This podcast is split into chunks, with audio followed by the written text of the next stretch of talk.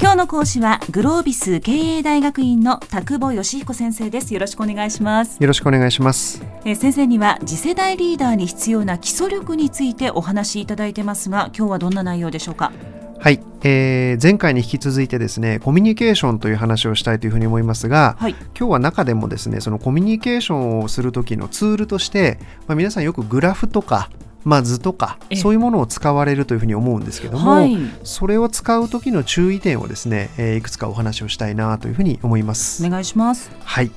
まずですね皆さんビジネスでプレゼンテーションをするときによく使われるのが、まあ、パワーポイントというようなソフトだったりすると思うんですけども、えーはい、あれは本当に気をつけた方がいいツールの一つだと私は思うんですね。そうですか、はい、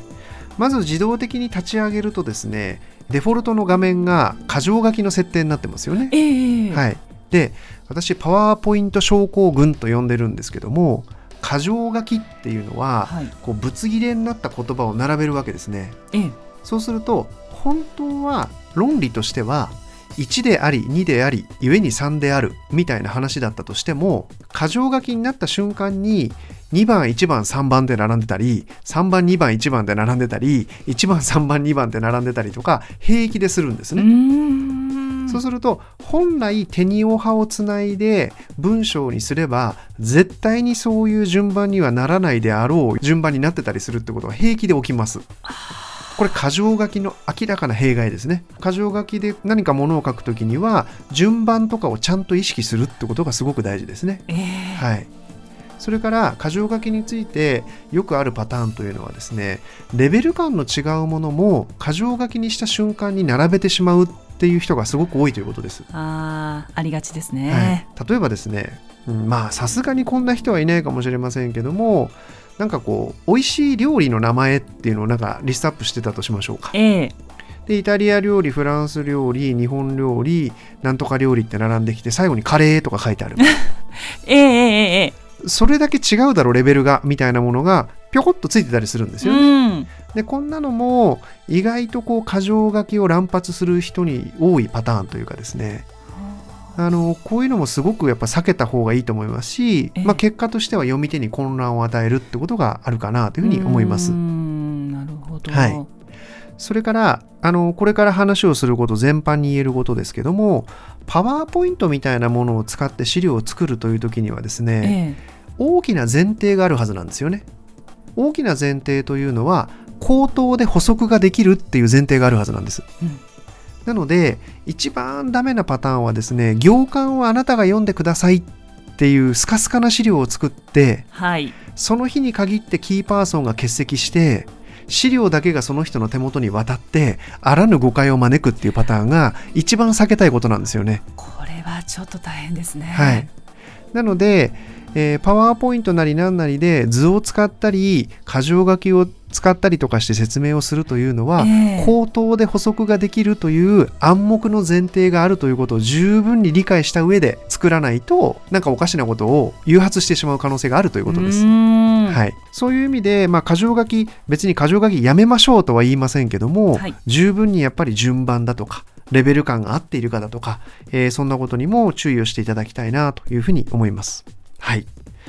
で、それから、えー、大事なことをこれからいくつか言いたいと思うんですけども、まあ、そのチャート、まあ、パワーポイントみたいなものを使う場合にはですね、読み手の目を意識するってことなんですね。読み手の目線を。目線です目線。具体的にどういうことかというとですね、例えば、上から下に向いている矢印、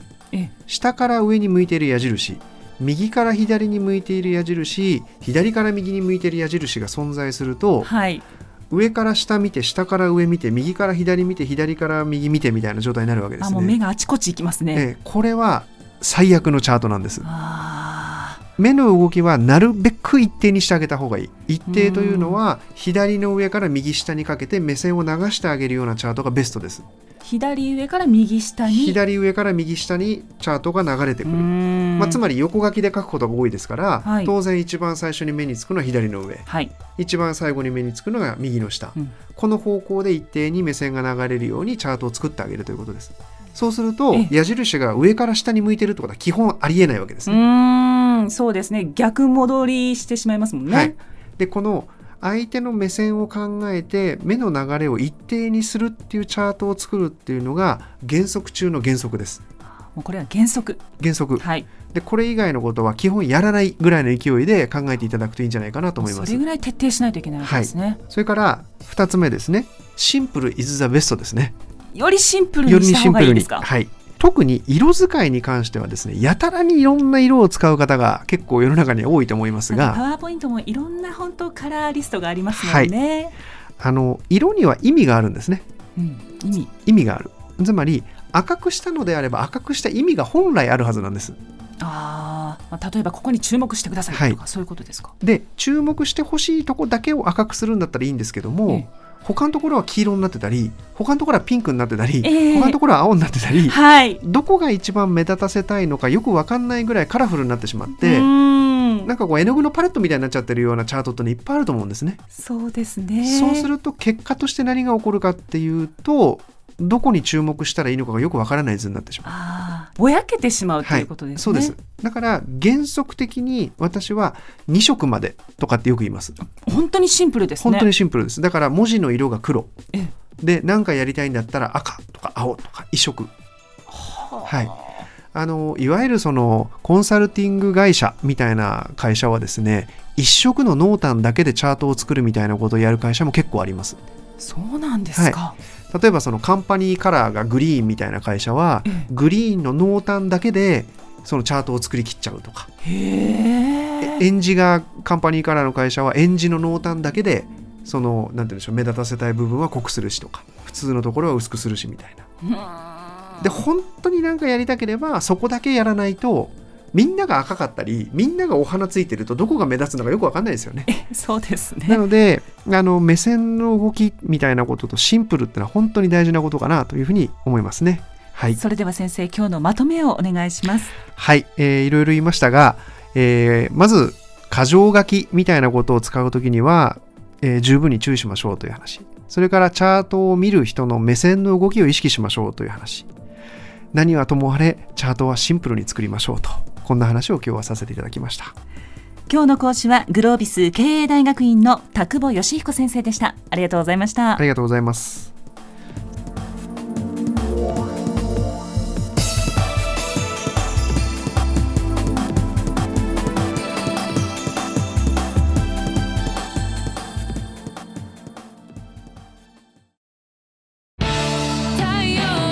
BBIQ は九州で生まれ九州の人たちに光を届けています。九州のお客様が光り輝くように。それが QTnet の変わらない思いです。キラキラつながる QTnet。